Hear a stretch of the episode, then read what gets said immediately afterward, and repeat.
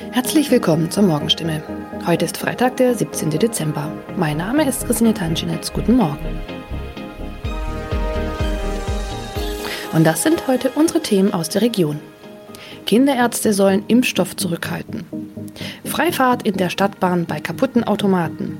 Und Papagei überlebt Wohnungsbrand und wird Tage später gefunden.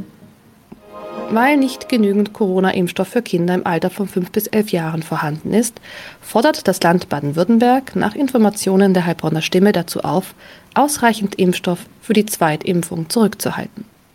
Von der Bundesebene wurde uns mitgeteilt, dass auch die Lieferung des Impfstoffs für Kinder im Alter zwischen 5 und 11 Jahren voraussichtlich nicht in der erwarteten Menge lieferbar sein wird, heißt es in einem Schreiben vom Sozialministerium, das am Donnerstag landesweit an die mobilen Impfteams, die Stadt- und Landkreise sowie an die Kinderärzte per Mail verschickt worden ist. Das Schreiben liegt unserer Redaktion vor. Baden-Württemberg wurde vom Bund zuletzt zugesagt, bis zum Jahresende rund 300.000 Dosen des Kinderimpfstoffes zu erhalten. Diese Zusage kann nun offenbar nicht eingehalten werden. Sollten vom Bund anderslautende Informationen kommen, werde das Sozialministerium diese umgehend an die impfenden Akteure weitergeben und die Verteilung anpassen. Mehr dazu lesen Sie heute auf stimme.de. Seit 1. November hat der Stadtbahnbetreiber Albtal Verkehrsgesellschaft AVG die Fahrscheinautomaten in den Stadtbahnen stillgelegt. Sie sind noch da, funktionieren aber nicht. Da alle Haltestellen nun mit stationären Automaten ausgestattet werden, seien die Automaten in den Zügen nicht mehr nötig, erklärt die AVG die Gründe. Die Geräte sollen nun Zug um Zug in den 229 Stadtbahnen ausgebaut werden. Nur damit fällt auch die Alternative weg, wenn ein Automat an einer Haltestelle defekt ist. Was gilt dann? Manchmal sind Haltestellen einige Kilometer entfernt. Soll ein Kunde, der vielleicht wichtige Termine hat, so einen Umweg auf sich nehmen, wenn ein Automat an einem Haltepunkt defekt ist? Oder gilt eine Kulanzregel und er darf dennoch in die Bahn einsteigen? AVG-Sprecher Michael Kraut stellt für das Gebiet des Karlsruher Verkehrsverbunds klar, Dort dürfen Fahrgäste bei einem defekten Automaten an der Haltestelle einsteigen. Sie sollten den Defekt entweder dem Stadtbahnfahrer oder gegebenenfalls dem Prüfpersonal in der Bahn melden. In dem Fall werde kein erhöhtes Beförderungsentgelt verhängt. Man könne jederzeit prüfen, ob eine Störung an einem bestimmten Automaten vorlag. Auch im Heilbronner Hohenloher Haller Verkehrsverbund gilt diese Kulanzregel. Mehr dazu lesen Sie auf stimme.de. Am vergangenen Samstag kam es in Neckargartach zu einem Wohnungsbrand, bei dem ein Mann und ein Papagei verletzt wurden. Ein zweiter Papagei blieb unverletzt. Später stellte sich heraus, dass sogar ein dritter Papagei in der Wohnung sein müsste. Wenige Tage nach einem Hausbrand in Heilbronn haben Feuerwehrleute einen überlebenden Papagei aus einer betroffenen Wohnung gerettet. Ein aus der Wohnung geretteter Papagei wurde zudem vorsorglich einer Tierklinik übergeben. Der andere Vogel blieb am Samstag unverletzt. Doch damit war das Papageienproblem noch nicht gelöst. Denn am vergangenen Dienstag habe sich der verletzte Bewohner bei der Polizei gemeldet und mitgeteilt, einer seiner insgesamt drei Papageien müsste sich eigentlich noch in der Wohnung befinden. Tatsächlich entdeckten die Einsatzkräfte nach langer Suche den Vogel. Später konnten sie das Tier wohlbehalten an den Besitzer übergeben, wie es heißt. Soweit die Nachrichten aus der Region. Übrigens, die Corona-Fallzahlen in Stadt und Landkreis Heilbronn bleiben auf hohem Niveau, sind in den letzten Tagen aber deutlich zurückgegangen. Bleibt das so, wird am Sonntag die Ausgangssperre für ungeimpfte aufgehoben. Ob das eintrifft, erfahren Sie auf jeden Fall aktuell auf stimme.de. Haben Sie Kritik, Fragen oder Anregungen zu unserem Podcast? Dann schicken Sie einfach eine E-Mail an podcast.stimme.de. Weiter geht es hier mit Nachrichten aus Deutschland und der Welt mit unseren Kollegen und Kolleginnen aus Berlin. Ich verabschiede mich für diese Woche. Wir hören uns im neuen Jahr wieder und ich wünsche Ihnen eine besinnliche Weihnachtszeit und einen guten Rutsch. Vielen Dank und einen schönen guten Morgen. Ich bin Sabrina Frangos und das sind heute unsere Themen aus Deutschland und der Welt. Corona-Hotspot Sachsen, Impfungen von Kindern und Autorast in Weihnachtsparade, Infos zum Verdächtigen. Es hat ja kein anderes Bundesland in Deutschland so hohe Corona-Infektionszahlen wie Sachsen. Die Corona-Inzidenz nähert sich in großen Schritten der Marke von 1000. Gut jede zehnte Schule ist wegen der hohen Infektionszahlen ja inzwischen ganz oder zumindest teilweise geschlossen und das Land ist im Wellenbrechermodus. Reicht das? Ursula Winkler weiß mehr. Alle Kultur- und Freizeiteinrichtungen sind zu, Bars, Clubs und Diskotheken dicht. Weihnachtsmärkte fallen aus, Großveranstaltungen und andere Feste ebenso. Touristen dürfen nicht mehr in Sachsen übernachten und die Gastronomie darf nur noch bis 20 Uhr öffnen für Geimpfte und Genesene. Dazu kommen in den Hotspots Ausgangsbeschränkungen für Ungeimpfte. Trotzdem wird es immer schlimmer. Der Präsident der Landesärztekammer Bodendieck warnt bei NDR Info, freie Intensivbetten gibt es kaum noch. Sachsen müsse sich auf die Triage vorbereiten. Das bedeutet, dass Mediziner Mediziner eine schwere Entscheidung treffen müssen, nämlich wem sie bei zu wenigen Betten zuerst helfen und wem erstmal nicht. Irgendwie findet die Diskussion um eine allgemeine Impfpflicht ja kein Ende. Nee, irgendwie nicht. Die scheidende Bundesregierung will sich heraushalten, meinte Regierungssprecher Seibert. Immerhin soll ja auch in der übernächsten Woche schon die nächste Regierung stehen. Äh, die CSU-Spitze steht aber weiter klar hinter der Forderung nach einer allgemeinen Impfpflicht. Das meinte fast zeitgleich Parteichef Söder. Die Impfpflicht hilft uns nicht in der jetzigen Krise, aber sie wird uns auf Dauer helfen. Wir müssen aus der Endlosschleife raus. Täglich grüßt das Corona-Murmeltier. Ähnlich äußerte sich noch Kanzlerin Merkel. Impfen ist wichtig und richtig, aber hilft eben vor allem langfristig. Kanzlerin Merkel ist ja auch unzufrieden mit den aktuell geltenden Maßnahmen. Glaubt sie denn, dass die zu lasch sind? Ja, das ist ihr zu wenig. Selbst die 2G-Regeln, die ja inzwischen großteils gelten, äh, sie sprach von einer Verdoppelung der Fallzahlen alle zwölf Tage. Und diesen Anstieg müsse man stoppen, sonst komme man an die Grenze der Handlungsfähigkeit. Sie habe den Eindruck, viele Menschen seien sich nicht bewusst, wie ernst die Lage sei. Und wie ernst die Lage jetzt schon ist, das zeigen ja die immer volleren Intensivstationen. Auch CSU-Chef Söder geht davon aus, das Ampel-Infektionsschutzgesetz wird wohl noch vor der nächsten Ministerpräsidentenkonferenz am 9. Dezember verschärft. Dabei gilt das aktuelle noch nicht mal. Das hat Präsident Steinmeier ja gerade eben erst unterschrieben. Genau, das Infektionsschutzgesetz, das muss ja noch im Bundesgesetzblatt veröffentlicht werden. Ab morgen tritt es ja dann vermutlich in Kraft. Die Intensivmediziner haben sich ja selbst auch zu Wort gemeldet. Wie ist denn die Lage in den Krankenhäusern? Ja, kurz gesagt, besorgniserregend und aktuell nicht unter Kontrolle. Mehr als 3670 Corona-Patienten werden auf Intensivstationen versorgt. Knapp 1200 seien vergangene Woche hinzugekommen. Das sagte der Präsident der Intensivmediziner-Vereinigung Divi, Gernot Max. Regional, zum Beispiel in Bayern, Thüringen, Sachsen und einigen Ballungszentren, führt dies bereits zu akuten Überlastungssituationen. Heißt, es müssen jetzt schon Patienten verlegt und planbare Operationen verschoben werden. Äh, die Mediziner fordern, wenn die verschärften verschärften Maßnahmen nicht greifen, dann müssen wirklich für die nächste Bund-Länder-Sitzung Anfang Dezember zusätzliche vorbereitet werden. Noch kann ja jeder Notfall und auch jeder Covid-19-Patient versorgt werden, aber etwa in Sachsen wird ja die Triage vorbereitet, das meinte jedenfalls der Präsident der Landesärztekammer, Erik Bodendieck, gegenüber dem Sender NDR Info. Würde das denn jetzt bedeuten, dass bei Engpässen Ungeimpfte nicht behandelt werden?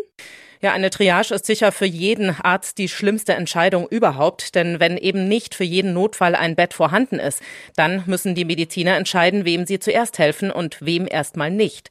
Beim Deutschlandfunk rechnete der sächsische Landesärztekammerpräsident Bodendieck damit, dass in wenigen Tagen mehr Patienten als Betten da sind und dann müssen die Ärzte entscheiden, wer hat denn die besseren Aussichten auf einen Erfolg der Behandlung. Und er meinte, ungeimpfte hätten im Fall einer künstlichen Beatmung eine sehr schlechte Überlebenschance. Die Impfung von Kindern im Alter von fünf bis elf Jahren gegen das Coronavirus soll ja in Israel heute beginnen. Dabei handelt es sich um spezielle Mittel für Kinder natürlich. Sie seien angepasst worden und es sei auch nur ein Drittel der Dosis, die Erwachsene erhielten. Das sagte jedenfalls Regierungschef Bennett im Vorfeld. Ja, Millionen Kinder auf der Welt, vor allem auch in den USA, hätten sie bereits erhalten. Mareike Enghusen berichtet aus Tel Aviv. Wie funktioniert die Kinderimpfung denn ganz praktisch? Also fahren da jetzt Impfbusse in die Schule und in die Kitas oder wie läuft das? Tatsächlich gibt es schon mobile Impfstationen an einigen Schulen. Das war schon vorher so für die älteren Schüler. Aber wahrscheinlich werden die meisten kleineren Kinder eher mit ihren Eltern zu einer der Impfstationen gehen, die hier ziemlich weit gestreut sind. Wie läuft denn die Diskussion bei euch zum Impfstart? Also gerade über die U12-Kinderimpfung wird ja schon recht lange hitzig gestritten. Insgesamt gibt es ja eigentlich ziemlich wenig Streit um die Kinderimpfung. Also in der Öffentlichkeit, die Medien und auch die meisten Experten äußern sich sehr unterstützend. Es gibt jetzt zwar auch eine kleine und ziemlich lautstarke Gemeinde von Impfgegnern, aber insgesamt überwiegt hier die Einstellung, dass Impfen einfach der beste Weg ist, um gegen die Pandemie anzukommen. Und das gilt eben auch für die Kinderimpfung. Ja, bei uns wollen ja viele Kinderärzte noch auf die STIKO-Empfehlung warten. Die reine EMA-Zulassung reicht ihnen nicht. Impfen bei euch die Kinderärzte jetzt gleich, also auf breiter Front los? Oder gibt's da auch viel Zurückhaltung? Bei uns laufen die Impfungen über die großen Krankenkassen und das ist sehr zentralisiert. Das heißt, der einzelne Arzt, die einzelne Ärztin hat da gar nicht viel Entscheidungsspielraum. Wer zum Impfen eingeteilt wird, der impft eben. Und wie groß ist die Kinderimpfung in den Schlagzeilen bei euch? Also wird die ganz öffentlich angepriesen? Ist es ein großer Hoffnungsschimmer oder läuft das eher so ein bisschen nebenbei? Im Vorfeld wurde es ziemlich viel thematisiert. Es gab zum Beispiel eine öffentliche Expertenrunde, die online übertragen wurde und bei der die Bürger auch Fragen stellen konnten. Aber in den letzten Tagen war es eher nicht das beherrschende Thema hier. Da waren eher Sicherheitsthemen in den Schlagzeilen, wie zum Beispiel gestern der Anschlag in Jerusalem. Die Polizei im US-Bundesstaat Wisconsin hat Einzelheiten zu dem Mann bekannt gegeben, der mit einem Geländewagen durch eine Straßenparade gerast sein soll. Ja, dabei waren fünf Menschen getötet worden und 48 verletzt. Sören Gies berichtet aus den USA. Der Verdächtige ist den Behörden schon länger bekannt. Der 39-Jährige soll mehrfach vorbestraft sein, unter anderem wegen Gewaltdelikten. Er war erst kürzlich gegen Kaution freigelassen worden, nachdem er Anfang des Monats eine Frau an einer Tankstelle umgefahren haben soll. Die Ermittler gehen davon aus, dass er kurz vor der Todesfahrt am Sonntag in einen Fall häuslicher Gewalt verwickelt war und auf der Flucht vom mutmaßlichen Tatort in die Parade raste. Ihm wird unter anderem fünffacher Mord vorgeworfen. Ein erster Gerichtstermin ist für heute anberaumt. In unserem Tipp des Tages geht es heute tierisch zu. In den nächsten Tagen, da sinken ja die Temperaturen. Das fühlt sich also verdächtig nach Winter an. Also werden natürlich die dicken Jacken rausgeholt, Schal und Mütze, alles aus dem Schrank gekramt. Und wir machen uns so langsam, ja, winterfest. Aber wie sieht's eigentlich bei den Tieren aus, wenn Bibbertemperaturen herrschen?